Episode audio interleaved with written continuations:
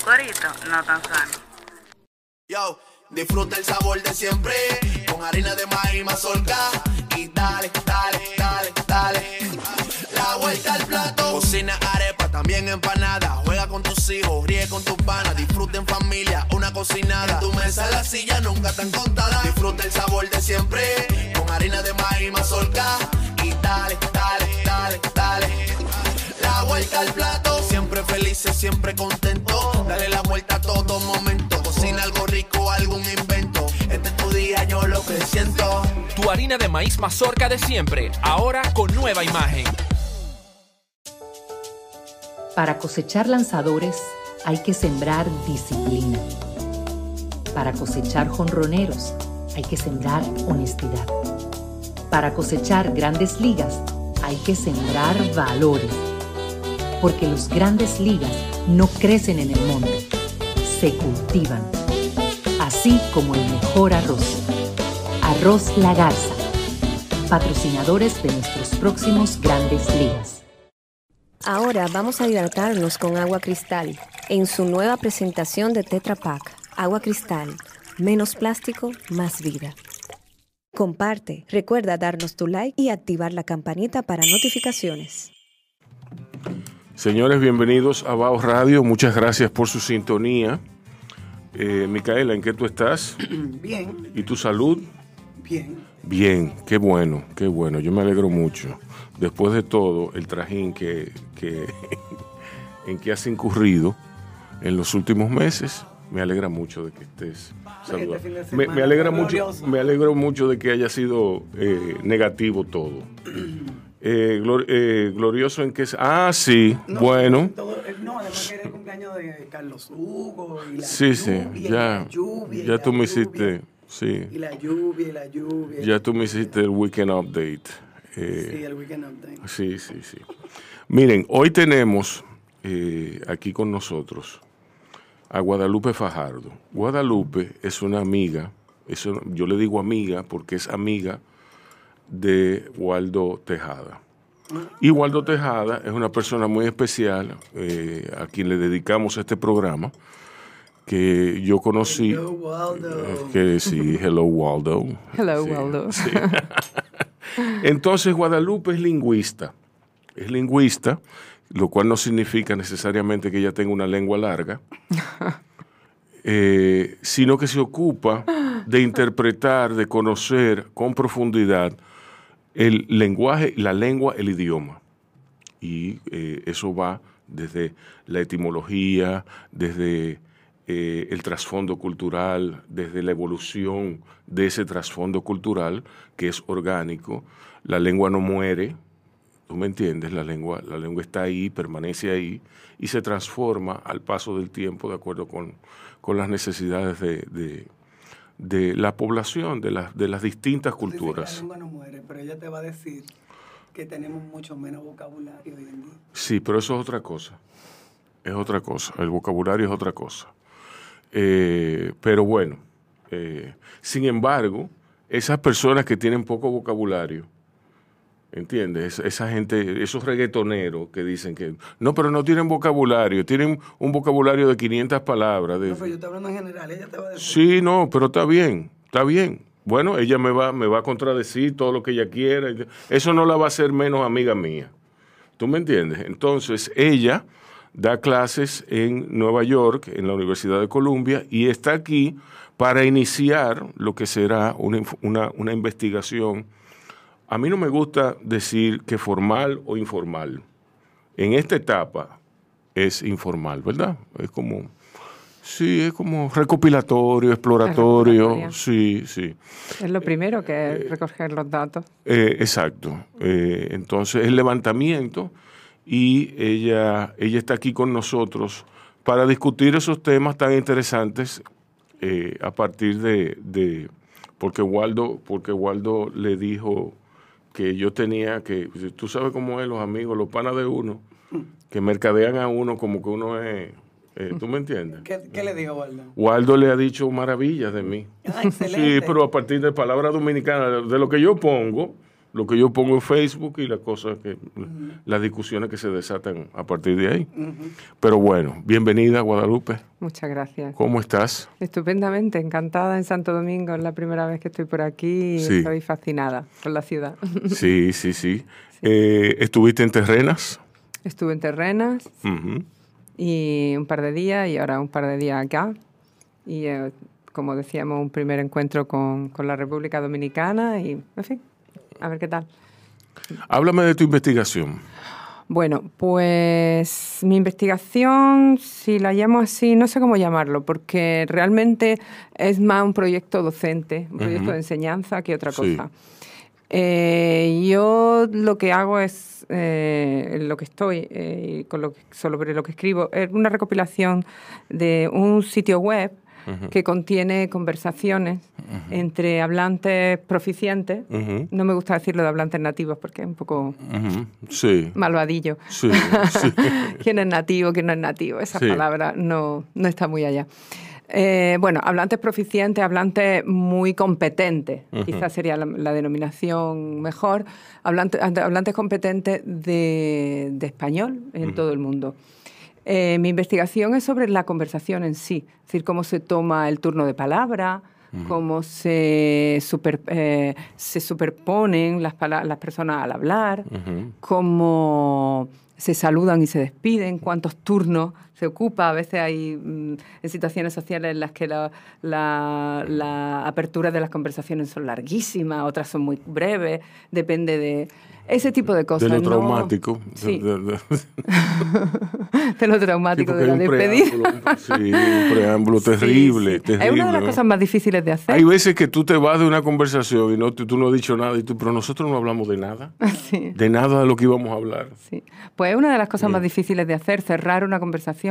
No se puede cerrar hasta que las los- todos los participantes no están de acuerdo en cerrarla y tiene como sus trucos. Ay, Jesús. Sí, hay otras cosas que son también muy difíciles de hacer, que mantener, eh, llevar un tema, abrir un tema y, y, eh, cambiar de tema, por ejemplo, entrar en otro subtema. Esas cosas que para los hablantes que estamos acostumbrados a una a cómo hacerlo en una Sí. lengua determinada nos parece muy fácil, pero a las personas que lo están aprendiendo les resulta muy difícil. Y por eso quien está aprendiendo una lengua normalmente recibe mucha instrucción Ujú. En gramática, en vocabulario, Ujú. e incluso en cortesía, en algunas, por ejemplo, como hablar de tú o usted, cositas así. Sí. Pero rara vez eh, reciben in- instrucción sobre cómo entrar en una conversación y cómo mantenerse en ella. Ujú. Y esa es el área que yo quiero como completar con mi trabajo. Ok.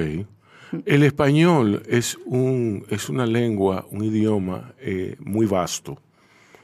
Que Muy tiene. Que, tiene muchos términos que, que tú te puedes referir para tú decir, eh, por ejemplo, eh, para tú decir mierda, tú tienes muchísimas palabras. Sí. Entonces, en, en inglés, shit es shit.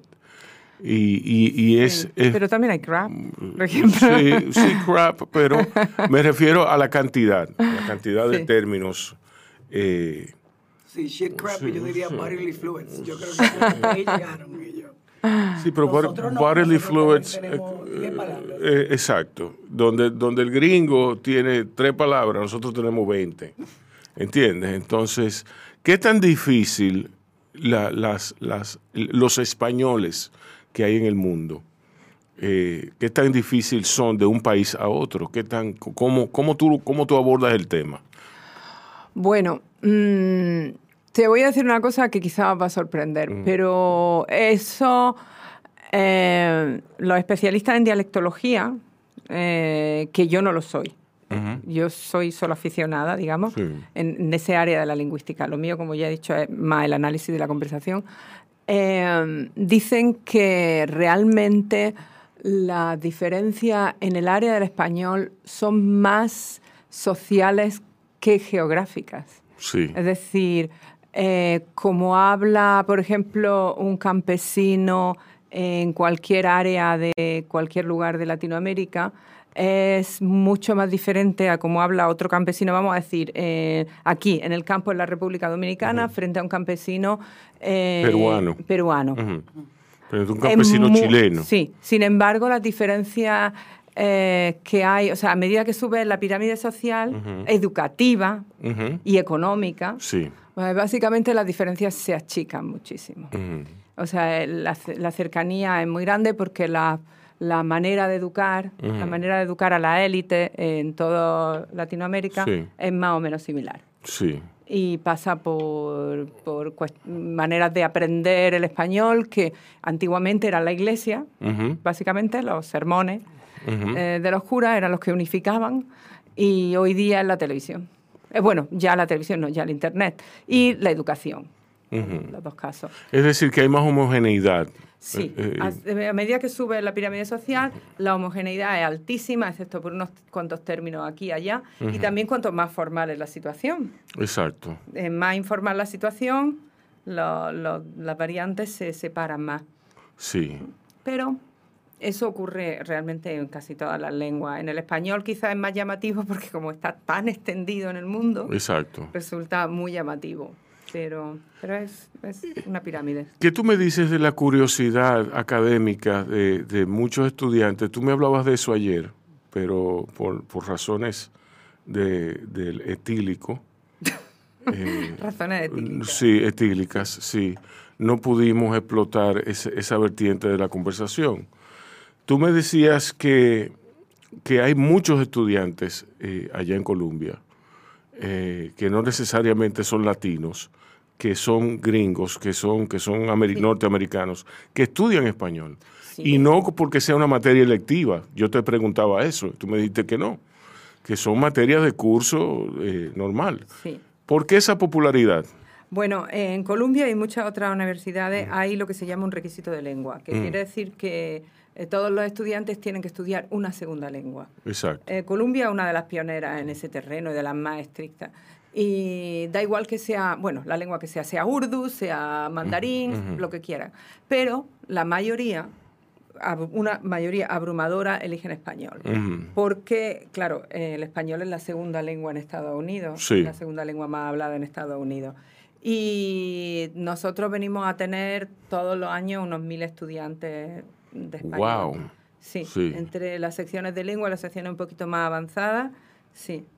¿Y qué tan proficientes son? ¿Qué tan son? Bueno, empiezan desde el nivel inicial absoluto. Exacto. Algunas veces, casi nunca son absolutos absolutos porque en muchísimos casos han tenido algo de español en la escuela secundaria.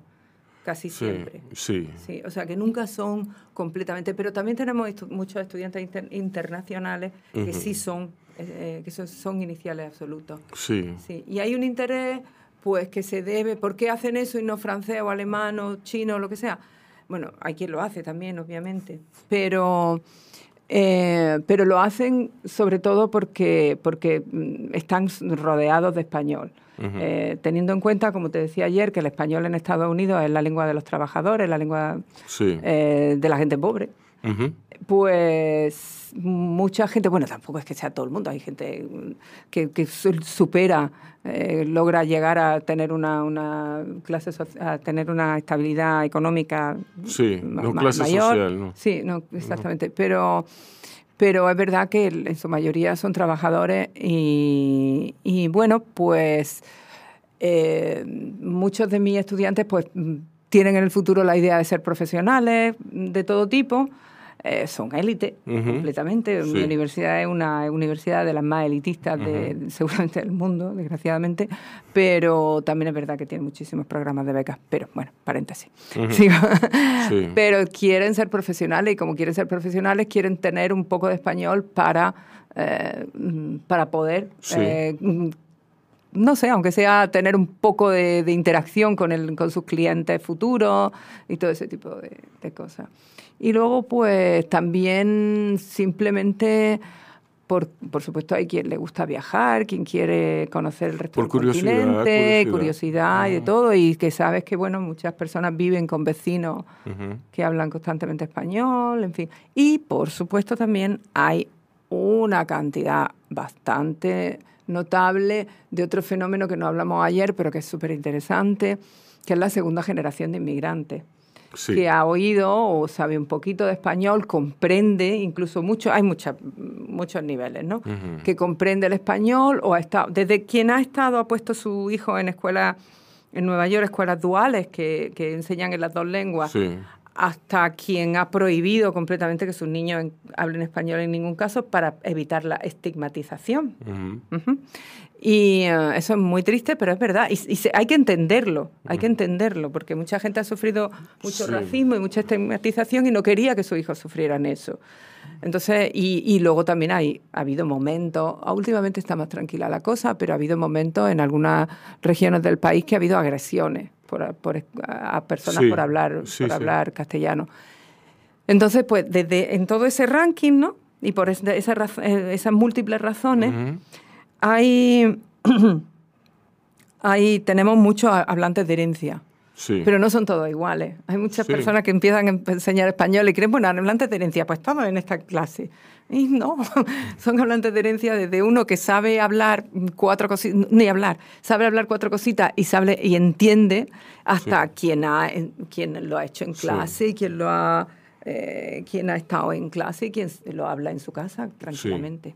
Bueno, dicen, eh, eh, los entendidos que el lenguaje eh, es una forma de conocernos a nosotros mismos y que uno busca, uno expresa su referente cultural, su memoria, sus, todo lo que conforma, todos los aspectos que conforman la cultura. En este caso, en el caso de los dominicanos emigrantes en Nueva York, la diáspora, como le dicen Sí, ya esa, esa, esa memoria se ha transformado en otras cosas, en otras, o sea, se han integrado nuevos elementos de la cultura norteamericana. El, el- el inglés ha sido tradicionalmente un idioma que nos ha eh, permeado a nosotros, que ha permeado nuestra cultura desde la, la invasión, la primera invasión que hubo en el 1916, del 1916 al 1924. Desde esa época hay una presencia del inglés aquí bastante marcada.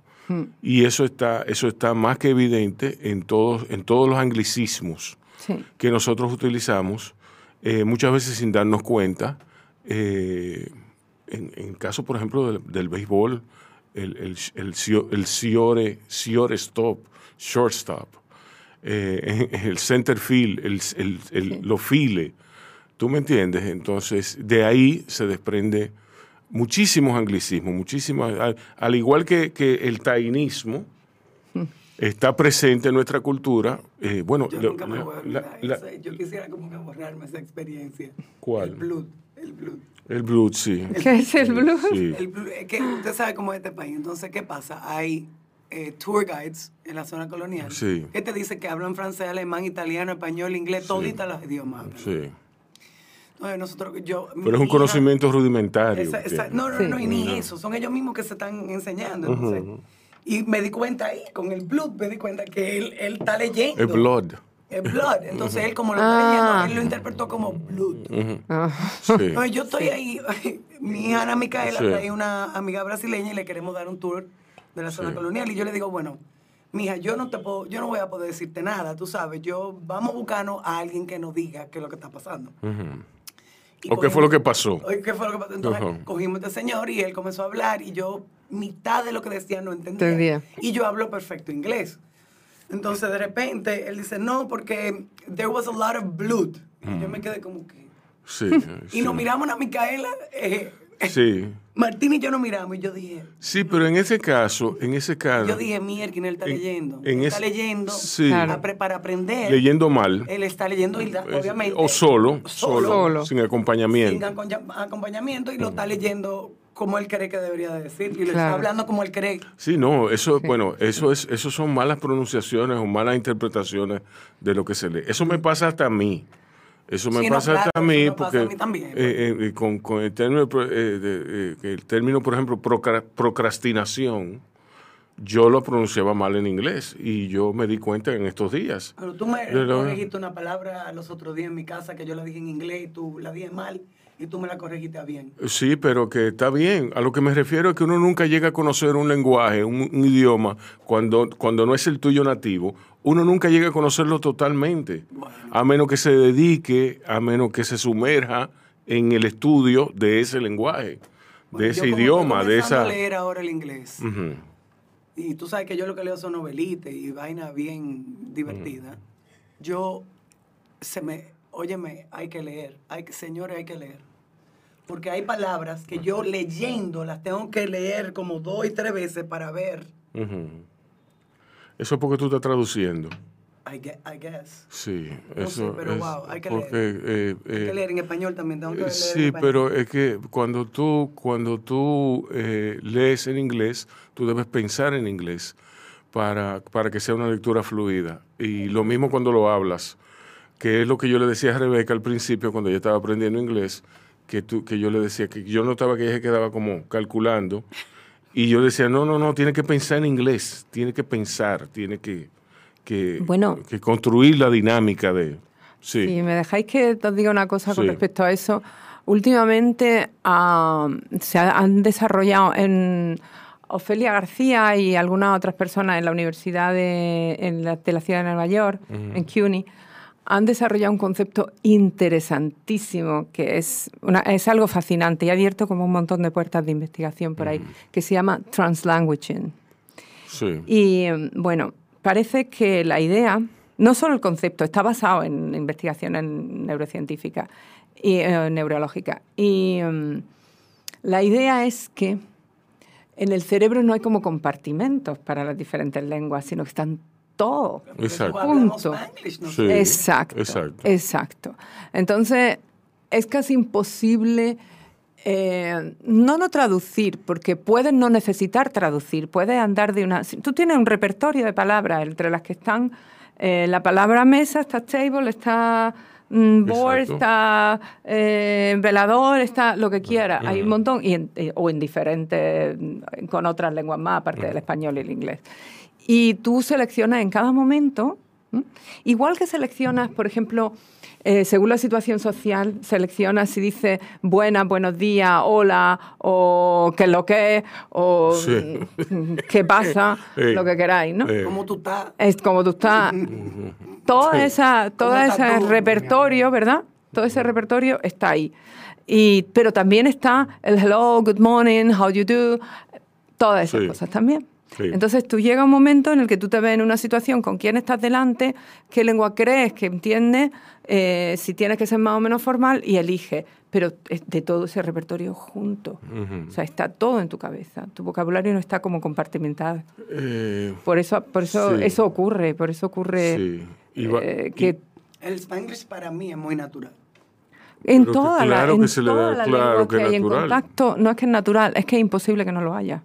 Sí. Lenguas en contacto son, bueno, creol, que lo tenéis aquí, eh, eh, mm, que no sé, yo estoy segura que tendría que haber algún creol entre español e inglés eh, más, más antiguo también en la República Dominicana, más Seguro. antiguo de mil, de, no sé, De- seguramente en los puertos, en... De cuando el creol Y fue... por supuesto no hay con taínos No, el- porque en- no en- dejaron taínos. En el caso del Pero- creol, no, pero los taínos están presentes en nuestra cultura a través del Sí. lenguaje, Claro, a través de... eh, las- lo que se llama el sustrato lingüístico. Sí. Los sustratos siempre funcionan y además son de lo más potente. Sí, ¿Cómo era, el, ¿Cómo era el inglés de Samaná? Sabemos cómo era el inglés de Samaná. el inglés de Samaná. El- eh, en Samaná El no- inglés, no, no eh, había eh, muchísima pra- gente que hablaba inglés. Pues sí, pero no, pero no era... ¿Cómo, cómo es? No, sí, no sé, eso era un personaje de un, un señor que había en una campaña publicitaria. El inglés de Samaná, Pregunto porque no sé. el inglés de Samaná, te voy a decir, el inglés de Samaná es el mismo inglés de los Estados Unidos de los esclavos. De, de- porque era, era- eran esclavos libertos que venían aquí y se ubicaban en Samaná Ya. por un contrato que hizo eh, Frederick, Frederick Douglass Ajá. con el gobierno dominicano porque él vino a comprar la isla de Santo Domingo entera y le dijeron que no. Sí. Sí, a- a- Está como el francés que también en la era de Napoleón vino, quería hacer port algo aquí. sí. Bueno, pero Un este mini- señor París lo que venía era, lo que estaba intentando era encontrar una tierra donde pudiera Eh, traer a los esclavos pudieran- liberados. lo- lo- sí, donde pudieran, porque ellos dijeron, bueno, Mm. ahora tenemos eh, Porque qué sé yo, Douglass tre- fue, creo que fue el primer senador. Eh, el Exacto, primer de- de- senador de color. negro. Sí, negro. Entonces, eh, el- dijeron, bueno, Ay, no, dijeron, no estoy segura si fue el primer senador. Eh, El yo creo que sí. el- Un alto cargo. Yo creo que sí. Búscalo, Frederick Douglass. Yo creo que sí. Yo tengo una Yo- estatua Yo, al- creo que fue el primero. casi en la puerta de mi casa. Sí. Ah, bueno, tú vives cerca de Frederick Douglass Boulevard. Eh, Exacto. sí. Eh, eh, entonces, yo creo que fue el primero, sí.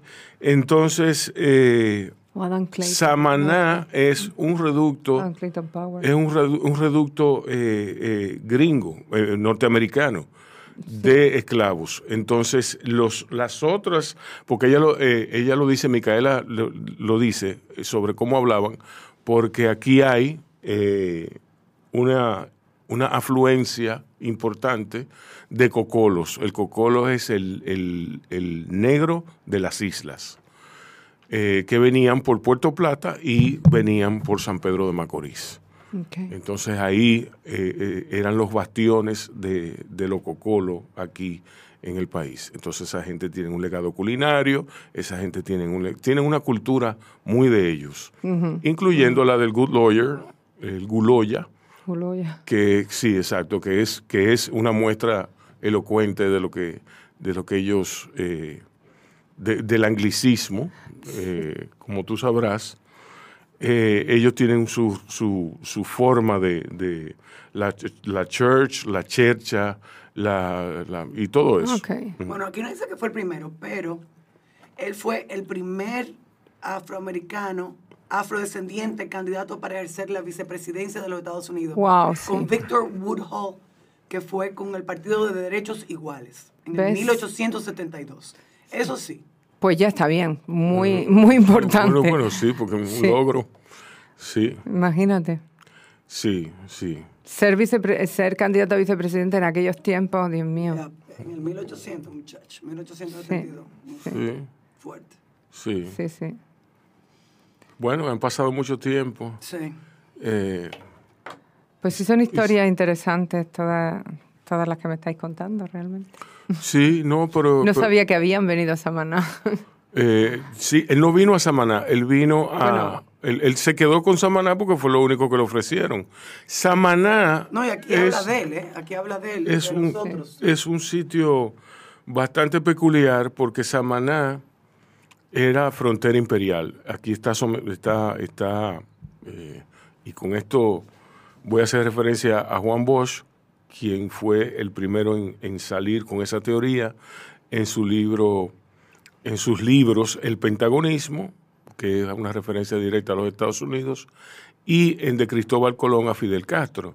Él, él dice que nosotros estamos en el medio del tráfico eh, de Latinoamérica a, a Estados Unidos y que somos una frontera imperial porque le interesa a los Estados Unidos sí. no tener Puerto Rico, sino le interesaba tenernos a nosotros como, como aliados estratégicos. Cuba estaba ahí a la, a la izquierda eh, y bueno, por, por razones más que evidentes, eh, estábamos ahí. Eh, dime. O- oye, tú- yo no sé si tú sabías. Fue nombrado plenipotenciario y cónsul general ante la República de Haití en el 1889 Sí, porque- y 90, y charge de affair o encargado de negocio de los Estados Unidos en Santo Domingo. Como embajador y cónsul en Haití desde el 1809 estableció excelentes relaciones con ese país, que el presidente de los Estados Unidos, Benjamin Harrison, quiso imponer a Haití la construcción de una base naval norteamericana Exacto. en el mall de San Nicolás. eh, vi una flota naval con más de 100 cañones y 200 tripulantes de cerca. Uf, whatever. Ok. Sí. Sí. A eso, eso, eso te No da. sabía que él había estado aquí. Eso te, sí, él vino dos veces. Él vino dos veces y se reunió con, con no me acuerdo quién fue. Pues voy a investigar esa historia porque sí. les va a encantar a mis estudiantes. Sí, sí, sí. Eh, Frederick Douglass Bueno, es. sabéis que la- también el primer, el primer eh, no europeo que conocido que estuvo en- que vivió en Nueva York y estuvo en lo que era al principio de la ciudad eh, era también dominicano. Sí, Se llamaba Juan Al, Juan, no recuerdo ahora, Juan Domínguez, Sí. Juan. sí, sí, yo había. Hay un había- boulevard que le han dado su nombre hace poco tiempo, cuando Sí. hizo un centenario. Sí, sí, yo había oído eso. Guadalupe Roy Fajardo. Wow. Eso, eso como que le presta otra sonoridad. Sí, sí. Mira, eh, Micaela, Dígame. háblame de Juan Rodríguez. Eh, los datos más reveladores sobre su historia provienen de documentos hallados en Holanda. Señalan que Rodríguez era un hombre negro o mulato que en la primavera del 1613 arribó en el área del, del río Hu- Hudson, donde hoy está la ciudad de New York. Llegó a bordo de un barco mercante holandés proveniente de Santo Domingo y el lugar de la isla caribeña de la Española, que entonces era colonia de España y lugar de nacimiento de Rodríguez, según el testimonio registrado de miembros de la tripulación. El hecho de que su nombre aparezca escrito en documentos como Jean Rodríguez motivó cierta especulación con que tuviera raíces portugueses, pero expertos advierten que falta evidencia de eso. Pues ya. Ese fue el primer dominicano. en Primer dominicano. No, el primer latino en el, el general. primer primer- latino, sí. Sí, que era dominicano, sí, efectivamente. En esa época Nueva York llegaba hasta la hasta Midtown, hasta un poco más de Midtown. No, el resto era, me imagino que era Boston. Eh, No, Campos, el resto no era bosque, campo, no, era propiedad de los de los ricos que Bueno, cogían eso sí. para para era como el, el- el playground de esa gente. Eh, Es como Gascue aquí. ¿Tú me entiendes? Que Sí, sí, sí. estaba la ciudad de Santo Domingo y iban a vacacionar a Gascue, a los chalets de Gascue. Eh, pero eh, está, está muy interesante.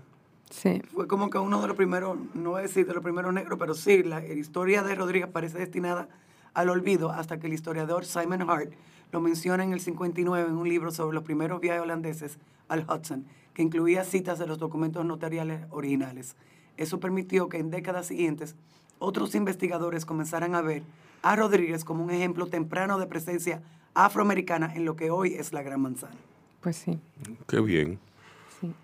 Guadalupe, Muy Dime. ¿cuándo, cuándo se eh, las lenguas, las lenguas, eh, el idioma no desaparece, pienso yo? Bueno, mm, a ver, ¿cómo te explico?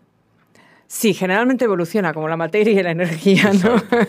Se Pero- convierte en otras cosas. En otra cosa, pero sí hay, mm, hay que tener en cuenta también una cosa que un poco mm, una cuestión de la, de la vida que es así, pero que es muy, muy dura y muy triste, que hay lo que se llaman lenguas con denominación, lo que se llaman name languages en, en- en inglés, Sí. lenguas que tienen nombre, eh, que están desapareciendo. Y que en el sentido de que sus habitantes están siendo mm, colonizados eh, de manera muy agresiva por, Activa, sí. por quien sea que tengan alrededor y entonces esas lenguas acaban por perderse. ¿no? Eh, por ejemplo, eso ha pasado en áreas de, de, bueno, de toda Latinoamérica, de México, de Perú, hasta que no ha habido eh, intentos, bueno, de que te- yo, yo sé, en Argentina están prácticamente las lenguas indígenas prácticamente desaparecidas. Exacto. Eh, en fin. Y a, menos que haya habido como una separación, eh, una separación social y económica muy, mm, muy fuerte, como ha ocurrido, por ejemplo, en Guatemala o en México, ¿no? donde las comunidades indígenas han, subsistido de alguna manera eh, menos, más alejadas, digamos, de los poderes, de la, mm, de la presencia de, ah, de misioneros o de, mm, o de escuelas o de lo que sea, ¿no? O sea, más alejadas, por ejemplo, en zonas montañosas, en zonas más tal, ha, ha sido más posible eh, Preservar. preservarlas. Sí. También porque incluso en las ciudades pues han tenido más fuerza, ha habido más, eh, a lo mejor, por ejemplo, el quechua o la meará. eh, tampoco sé bien la historia de cada una, pero, pero ha habido circunstancias históricas que han permitido que se conserven, pero hay en otros sitios en los que no. En los que no por el exterminio eh, directamente o por el, eh, o simplemente por las dejadez de las autoridades de el intento de, vamos, de que se preserven, por ejemplo, a través de, de la Porque escuela. una- es una labor de resistencia. Sí, que se sí. mantenga la lengua, que no pierdan, y al igual con todos los aspectos culturales. Fue interesante Claro. digitalizarlos, digitalizar la lengua antes que se desaparezca por completo. Sí, bueno, hay un caso. Tener algún récord de ella, ¿no? Claro, hay un caso que a mí me toca muy de cerca en España, que es el de la lengua de los romás, de los gitanos, la lengua caló, que está prácticamente desaparecida por persecución y por lo mismo, porque si, si no hay, mm, por el estigma, por todas estas cosas de hablarla, y prácticamente eh, lo único que quedan son un poco de vocabulario que, se inserta dentro del español, y es curioso porque toma los, mm, ha, acabado tomando los rasgos gramaticales del español, por ejemplo, la declinación la la conjugación verbal, se dice un verbo como camelar, que es querer, pues se dice camelar con la AR del, del final de los verbos españoles. Y es eh, yo te camelo, yo, se dice yo te, eh, yo te quiero, ¿no? Eh, etcétera, cosas así. ¿Qué tú me dices del catalán? Del catalán, pues es una lengua románica, que es, el caso del catalán es muy curioso, porque el caso del catalán es súper interesante, porque el catalán tiene, al contrario de muchísimas lenguas regionales en Europa, eh, esa lengua, la élite en Cataluña, la asumieron como propia desde muy atrás, desde no sé cuándo, pero desde muy atrás. Entonces hay mucha literatura, eh, no literatura popular, sino literatura también... Eh, Alta, como por, así decirlo. Publicada, digamos, ¿no? Y escrita. Y, hay, y eso ha hecho que tenga, que se ha conservado mucho más, naturalmente, que haya tenido menos peligro, que por supuesto eh, que sí que y que hoy día tenga una mm, esté súper viva y súper eh, presente en, en toda la área de la cultura. Frente a otra que le ha costado más trabajo el esfuerzo político y educativo que se ha hecho por ejemplo con el euskera en el País Vasco ha, sido mm, más difícil no más difícil sino un esfuerzo educativo como muy a propósito y teniendo que, porque eh, el euskera tenía además que tenía muchísimos dialectos porque es una zona muy montañosa y cada valle hablaba uno. Exacto. Y entonces, pues, eso ha tenido también el problema, se ha conservado muy bien, hoy día el, euskera está muy vivo, pero a la vez, pues se ha unificado demasiado, se han perdido los diferentes eh, dialectos. Bueno, no totalmente, pero están en... Están ¿Tú conoces el euskera? No, que va que va. No. no, no lo hablo. Yo quisiera no lo hablo. El, el, euskadi, lo que se habla en, Pues es una lengua fascinante. Sí. Porque es una de las pocas lenguas que quedan vivas en el mundo que prácticamente, no sé, en el norte de España y el sur de Francia. Eh, pero en la frontera del Atlántico, digamos. Eh, el Pirineo, ¿sabes? Bueno, ese norte donde están ciudades, por ejemplo, como San Sebastián, Bilbao, a lo mejor te suena, y el sur hasta Biarritz, en Francia, ese, esa zona. En Francia está en peor situación, pero están vivas. Y, y en España tienen educación en la escuela y todo. Y mm, bueno, esa, lengua es una de las pocas lenguas que no se sabe de qué familia es. Mientras tú sabes el español viene del latín y del latín viene del indoeuropeo, etcétera, bueno, por hacerlo corto, ¿no? Eh, el inglés viene del germánico, etcétera. Eh, no del, del euskera es que no se sabe. No hay como otras lenguas en el mundo con qué compararla. Se asume antiquísima.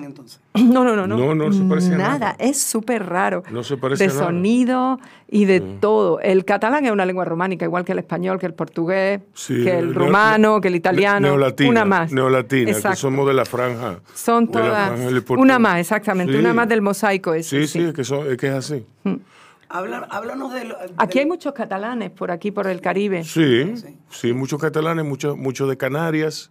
Sí. Eh, Porque además en el proceso de independencia de estos países, yo tengo una colega que se llama Guada Ríos Font, que lo ha estudiado muy bien, como el los procesos de independencia están muy ligados a, los antiguos, en el siglo XIX, procesos de intentos de intentos, porque no lo consiguieron, de independencia también de Cataluña. Es como, hay muchos muchos escritores, políticos, que estaban como, bueno, en consonancia, como haciendo esfuerzo común, ¿no?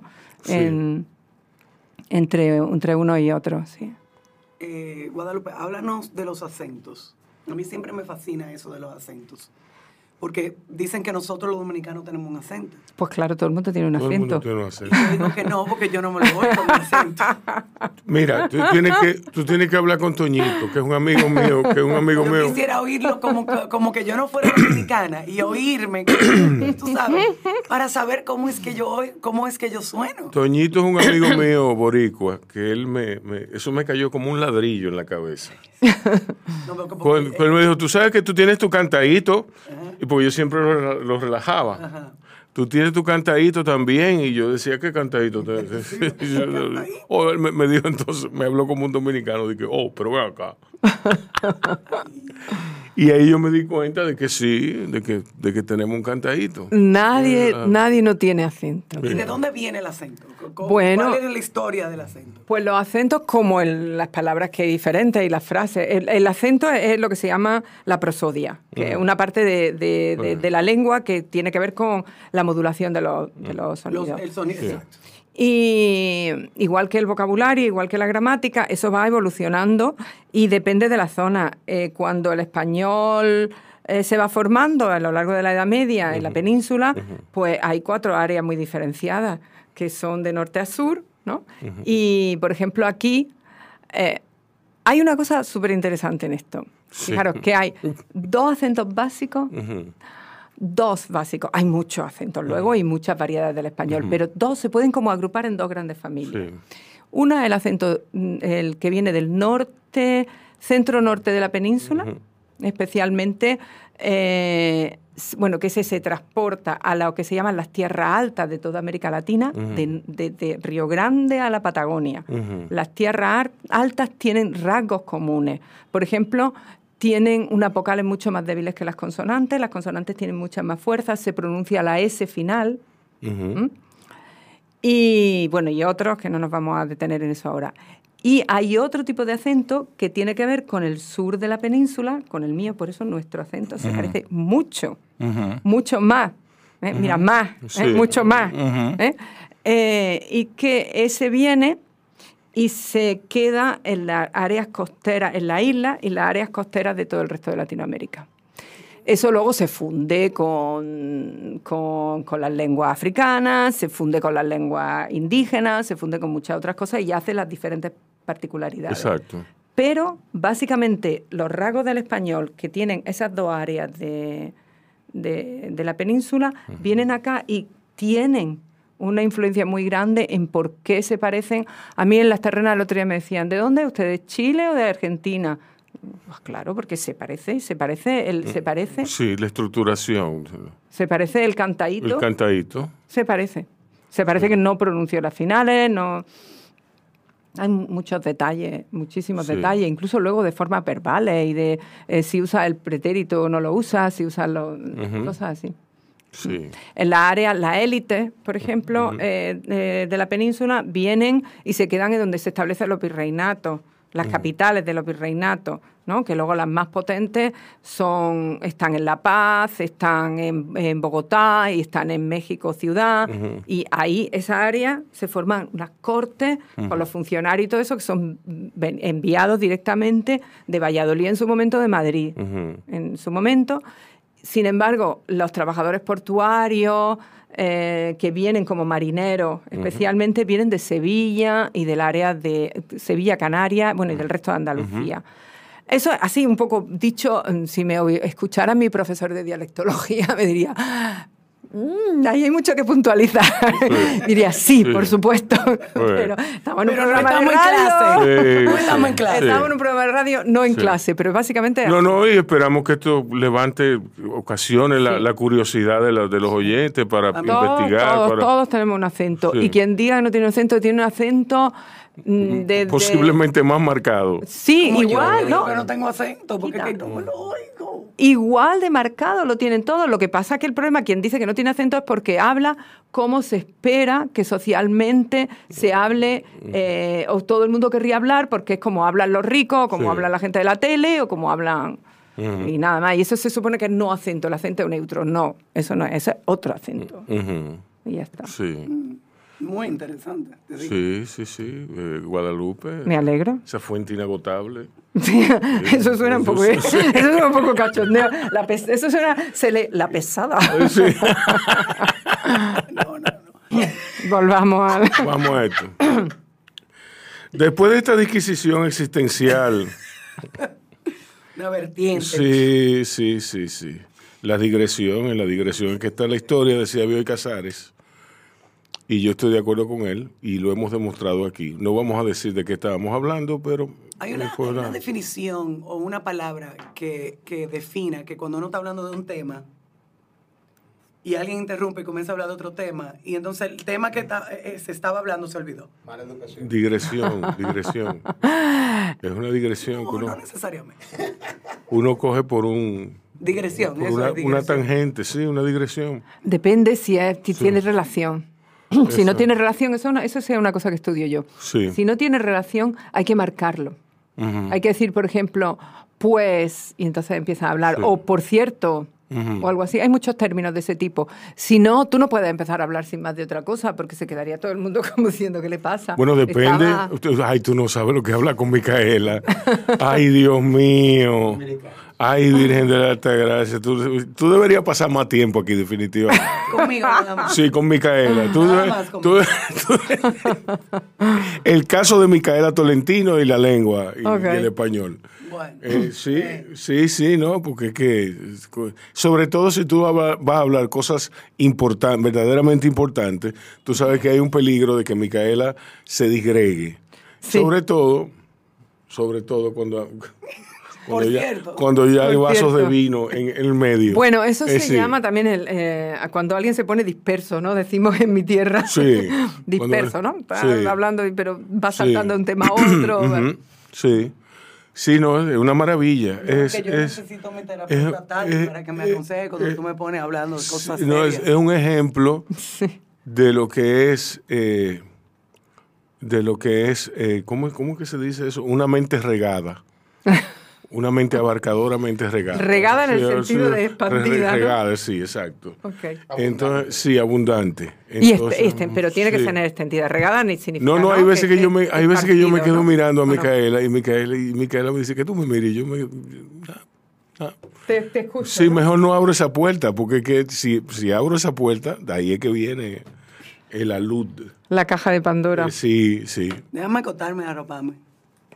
Sí, también, también. Guadalupe, Dime. las, las lenguas mueren o pueden morir.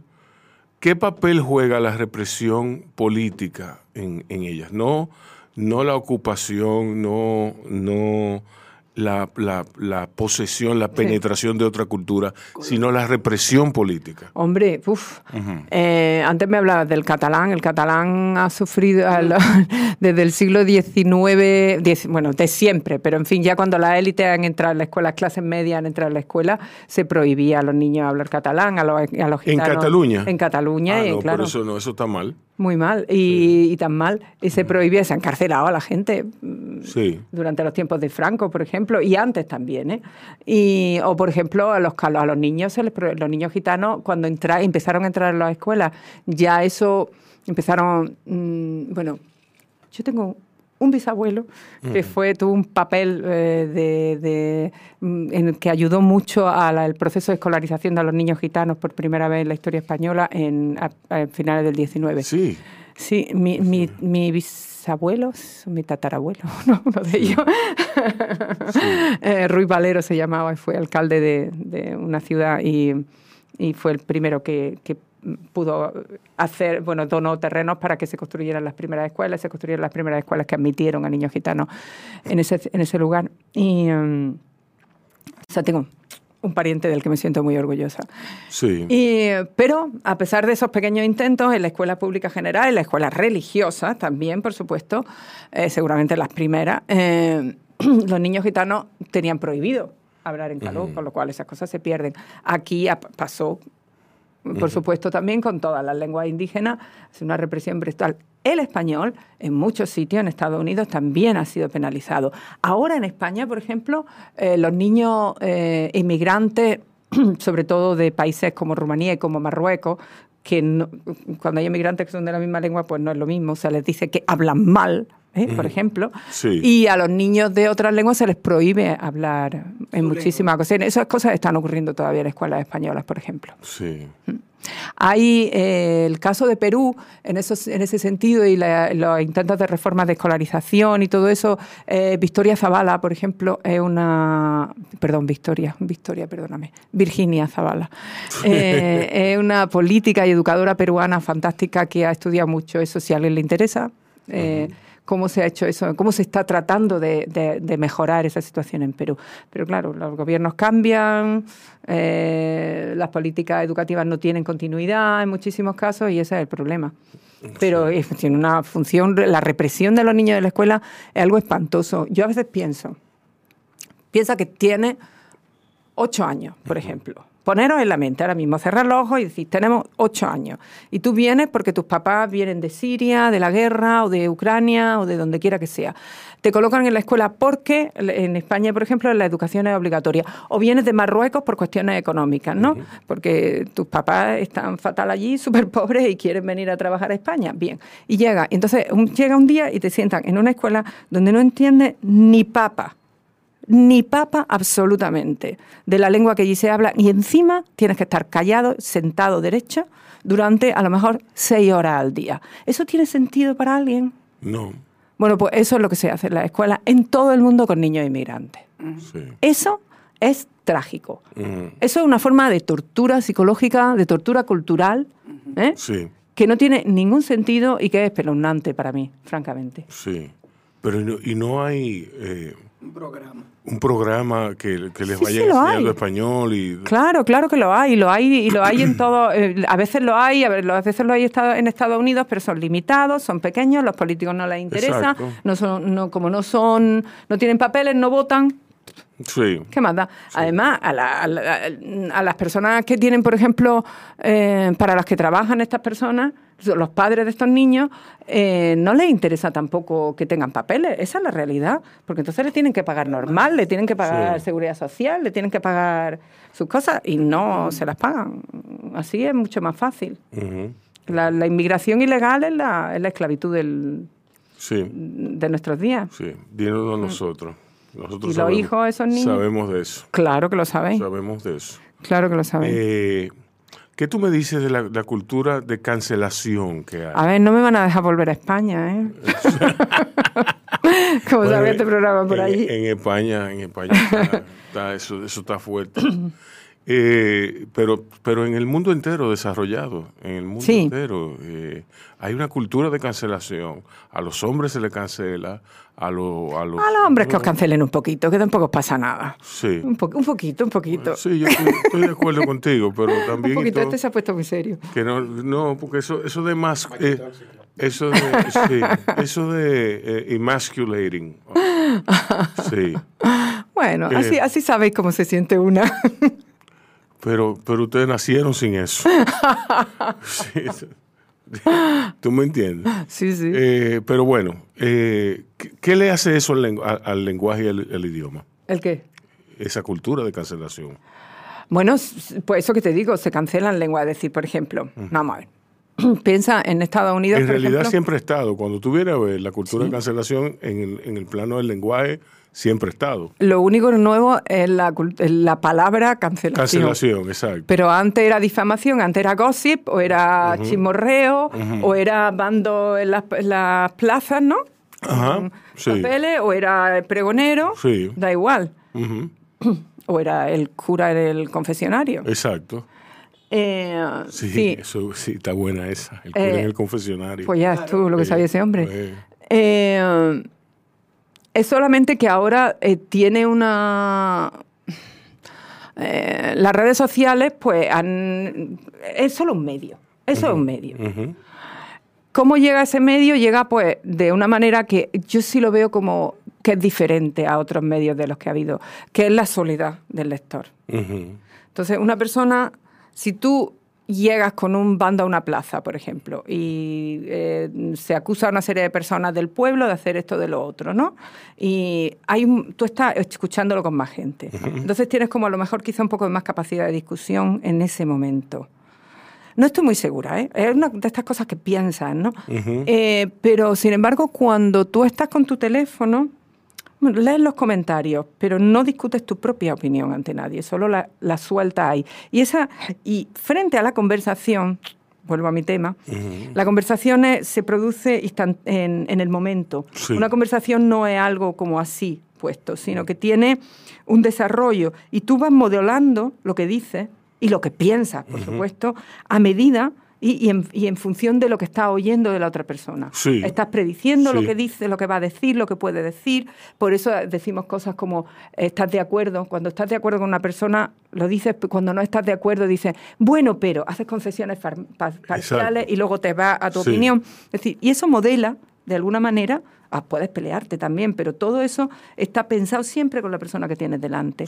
Y aquello, lo otro, tiene como una especie de, de dilación entre las, opiniones de otras personas y la tuya, en la expresión, por ejemplo, pensemos en Twitter o en cosas así por el estilo, eh, que hace que tu opinión necesite, no, esté como secuenciada de la misma manera que está en conversación. Eso que se está empezando a estudiar, yo creo que es lo único que yo veo que sí pueda tener una influencia importante. Bueno, y también el hecho de que eh, el radio de acción de esas cosas es mucho más grande, es decir, tú oyes opiniones de todo el mundo, ¿no? Esos son los dos factores. Pero por lo demás, entonces la cancelación, pues sí, ya te digo, la cancelación, cancelado hasta la hoguera. Sí. Fíjate si se cancelaba antes a la gente. No que se la cancelaba, que se la ponía en la hoguera. Sí. Así por decir. Sí. Por decir. Por hablar otra lengua. Sí. Por ejemplo. Sí. Guadalupe, muchísimas gracias por haber estado aquí. A vosotros Yo espero que se por, por invitarme y por tenerme. Sí.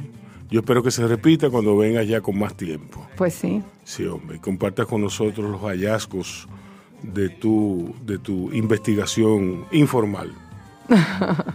Bueno, no es informal, no me informal. Ah, es una investigación, una investigación didáctica. Sí, bueno, bueno. Didáctica, pedagógica. Sí. A ustedes cuídense y cuiden a otros.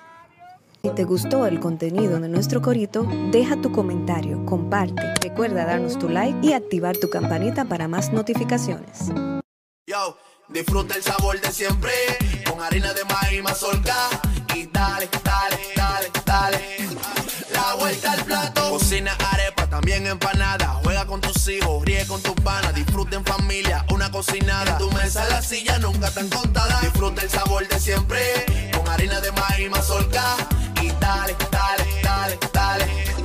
La vuelta al plato. Siempre felices, siempre contento. Dale la vuelta a todo momento. Cocina algo rico, algún invento. Este es tu día, yo lo que siento. Tu harina de maíz mazorca de siempre, ahora con nueva imagen. Para cosechar lanzadores hay que sembrar disciplina. Para cosechar jonroneros hay que sembrar honestidad.